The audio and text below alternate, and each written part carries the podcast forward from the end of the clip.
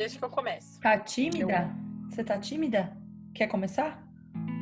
Eu não tô tímida. Eu sou sempre a pessoa, eu sou a chata que levanta a mão, que quer falar. Meu lance é ficar um pouco mais quieta, entendeu? É aprender um pouco esse poder dos quietos, que eu sou a que fala até sem saber, entendeu? Que, que, que dá a cara tapa. É muito doido isso, porque quando eu coloquei lá o tema, um monte de gente escreveu, ai, professor, é, prof, às vezes eu me chamo de prof da professora, até me embaranei. É, prof, você fala sobre timidez, fala sobre extroversão, introversão e tal. E aí é uma coisa assim, eu nunca fui muito tímida. Eu, nunca mesmo. Claro, existem situações que existe, é, é, aparece uma certa timidez, é, mas eu nunca fui muito tímida. Eu sempre gostei do teatro, sempre gostei de falar, eu sempre gostei de aparecer. Nunca foi uma coisa que me sofri, que, que, que tipo, sofria. Camila era mais quieta, ela vai falar já já, mas acho que é muito doido que com o passar do tempo da minha maturidade, eu fui ficando e percebendo mais poder nesse lugar. Eu acho que essa coisa da extroversão tem um quê de insegurança, sabe? De você falar tanto para de alguma forma é, é, ocupar esse espaço, sabe? Então é uma coisa que é muito doida. Porque, óbvio que quando a gente é jovem, a gente está num espaço de expansão, de querer abrir. E a gente vai amadurecendo e vai entrando num processo de ficar mais quieto, né? E são vários conceitos, na verdade. Timidez é uma coisa, até eu estava lendo. É, é, 30% é genético, então você tem uma carga genética que te faz ser mais tímido, além da personalidade, além das vivências, das experiências. Mas timidez é uma coisa, você ficar envergonhado, você, né, ser mais fechado. Extroversão e introversão é outra coisa, né? Você ser mais para fora ou mais para dentro. Tem várias pesquisas, né, questões psicológicas envolvidas. E aí quando eu falei para Camila sobre essa coisa da timidez, a gente lembrou na hora de um mesmo livro, de um mesmo TED, que é maravilhoso, que é O Poder dos Quietos, que no meu caso Susan... não não tenho. Susan Kane. Susan Kane, é. Então vale você pesquisar um pouco sobre isso. Mas no mundo tão digital, a Susan até fala isso no livro, né? É, a gente conseguiu falar mais, de alguma forma, porque a gente consegue escrever no blog, você tem uma certa. É, você está mais anônimo, você pode se fechar é, um pouco, né? Atrás desse seu discurso. É, mas enfim, acho que é um processo que, se isso te incomoda, você tem alguns passos para seguir. A gente pode falar disso depois. Mas e aí, Camila, disserte sobre a quietude and timidez.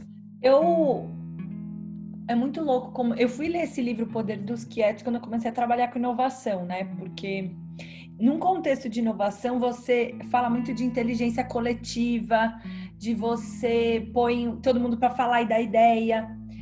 E você percebe que a, essa capacidade de externalizar, e não é nenhuma capacidade, mas essa, essa vontade de externalizar não está igualmente distribuída nas pessoas na mesa. E às vezes aquela ideia que você sente que é boa tá na cabeça daquela pessoa que nunca vai falar. E aí você coloca, você joga terra no seu processo de cocriação ali, né? Então, é, o Fábio, meu sócio também, ele é mais quieto e ele lida mal com essa. E ele fala, ele verbaliza assim: eu não gosto desse queima-roupa, eu gosto de improvisar, por mais de. Por mais é, eu sempre fui mais tímida, mas com o passar do tempo, acho que eu fui me descobrindo e eu lido bem com essa improvisação. Eu, eu me deixo levar, eu mudo a aula na hora, eu me deixo levar mais por aquela energia que tá ali. E ele fala, eu preciso chegar mais preparado, tal. E isso é percepção, é cada um o seu, né? E aí eu fui ler esse livro e hoje em dia a gente numa cultura ocidental onde a inovação mainstream nasceu, a gente condena né, esse time dessa pessoa que fica calada. Eu quero consertar ela, eu quero. Vocês têm que falar. Aluno, Camila, desde muito novinho. A gente tem que ficar de olho em fulano, que ele é muito quieto. É. A gente usa isso assim, muito. Ai, ele nunca fala nada. Ai, será que ele tem Como se a gente tivesse que corrigir. Exato. O oriental, ele naturalmente é um pouco mais introspectivo, ele vem de uma inovação mais calculada, uma escola de produção mais baseada em dados. Então, quando você é, olha para essas duas escolas de inovação, você percebe que numa você está tentando criar é, é, formas de exacerbar o o extrovertido. No oriental, você está tentando criar consenso entre todos na mesa. Então, tem algumas técnicas, por exemplo. Tem uma, por exemplo, que eu fiquei pensando quando a gente falou que ia falar de timidez, se chama Planning Poker, que é uma estratégia que a gente usa para criar consenso de quantificações. Então, é assim, tá todo mundo com baralho ou com aplicativo, enfim, hoje em dia tá tudo moderno, mas você tem cinco cartas. Uma pessoa, ela põe em pauta o que, que a gente vai estimar e você sozinho, quieto, pensa escolhe qual carta você vai jogar, rola um sinal e você joga no meio da mesa. E aí só pode falar os outliers, que é quem colocou muito baixo ou quem colocou muito alto. Então você não sabe, né, se você vai ter que falar ou não. Eu entendo que é um pouco desesperador para quem é tímido, porque aí você não sabe quando você vai ter que falar, mas ao mesmo tempo a estratégia desesperador para quem gosta de falar. Mundo, entendeu? Não, é desesperador para os dois lados, porque a pessoa que quer falar, ela fica, parece que aquilo vai ficar dentro dela, né? É, é, e é um processo de ir equilibrando, muito legal. É. E aí no Planning Poker é assim. E, e, o legal na minha cabeça é que a gente fala muito de diversidade em times e tal, mas se você não sabe aproveitar essa diversidade, quem é minoria vai ficar sempre calado e nunca vai, nunca vai conseguir pautar, né? Quando você tá jogando Planning Poker, você joga, os outliers falam, ninguém questiona ninguém. Então, o tímido, por exemplo, não precisa hiperventilar que alguém vai vir com uma pergunta. Ninguém pode rebater. Você vai dar seu ponto de vista, você vai dar seu ponto de vista e a gente faz uma nova jogada. Então, eu acho muito bonito assim estudar essas duas Legal. escolas. Acabei ficando né, fã da escola mais oriental até.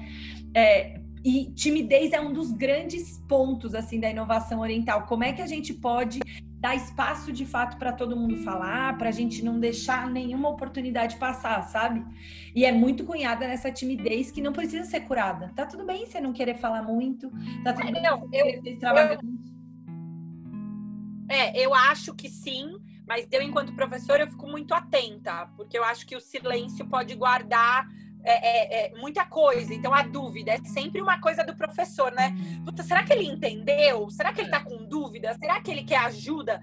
E aí você vai aprendendo, né? Que é, ele pode ser tímido, ele não. Você não adianta você pressionar aquele cara que ele fale na frente de 30 colegas. Ele não vai falar, você só vai criar mais espaço para ele tem que dar espaço, ou você chegar ali num grupo menor, você chegar mais perto.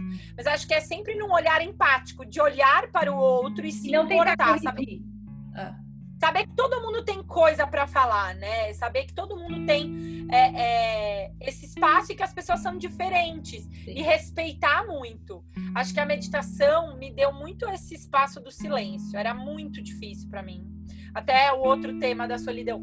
Eu sempre fui uma pessoa muito coletiva e que gostava de palco, né? Gostava de gente, gostava de falar. Hoje eu tenho momentos desses que eu tem hora que eu saio, eu falo assim, nossa, falei muito, tipo, fui o centro da atenção ali, não não precisava, deixei as outras pessoas sem espaço. Mas acho que é um processo de autoconhecimento e de entender que você não precisa ter opinião sempre, você não precisa falar sempre, a sua opinião eu não é melhor do que. Para não falar que eu tô mentindo, ó, eu tenho um post-it colado no meu computador.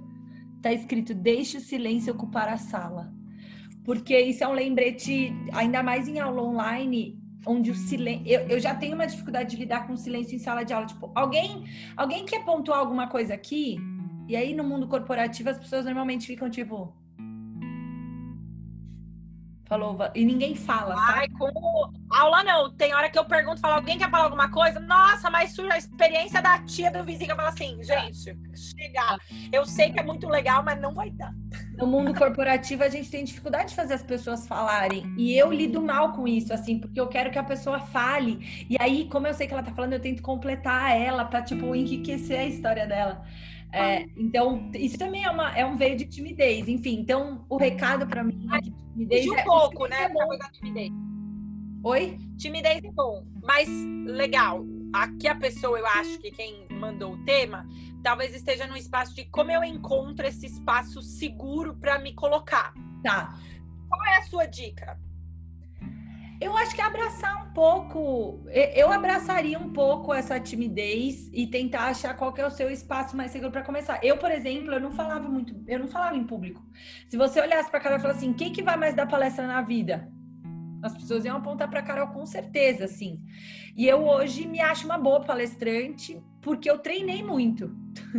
Então eu lembro até hoje que nas primeiras foi horrível e eu me achava ruim, e eu achava que eu não tinha nada para falar, e eu achava que as pessoas iam achar o ó. Aí são duas coisas, ó. Primeira, treino. Segundo, tem um quê de insegurança, entenda qual a raiz inteligência emocional, a gente fala muito isso. Entenda qual que é a raiz desse sofrimento. Então, se você sofre com a sua timidez. Por quê? Ai, porque você não tem tá autoestima, porque você acha você não tem segurança, você não se planejou.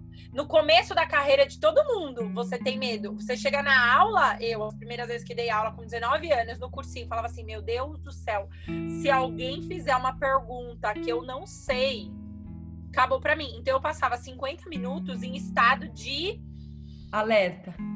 Mesmo que eu não tivesse tímida, mas eu tava assim, nossa senhora, pelo amor de Deus, com a mandíbula, meu Deus, se alguém perguntar, né? Então eu entendi que eu precisava estudar mais para relaxar na sala de eu aula. Acho que é uma boa, Carol.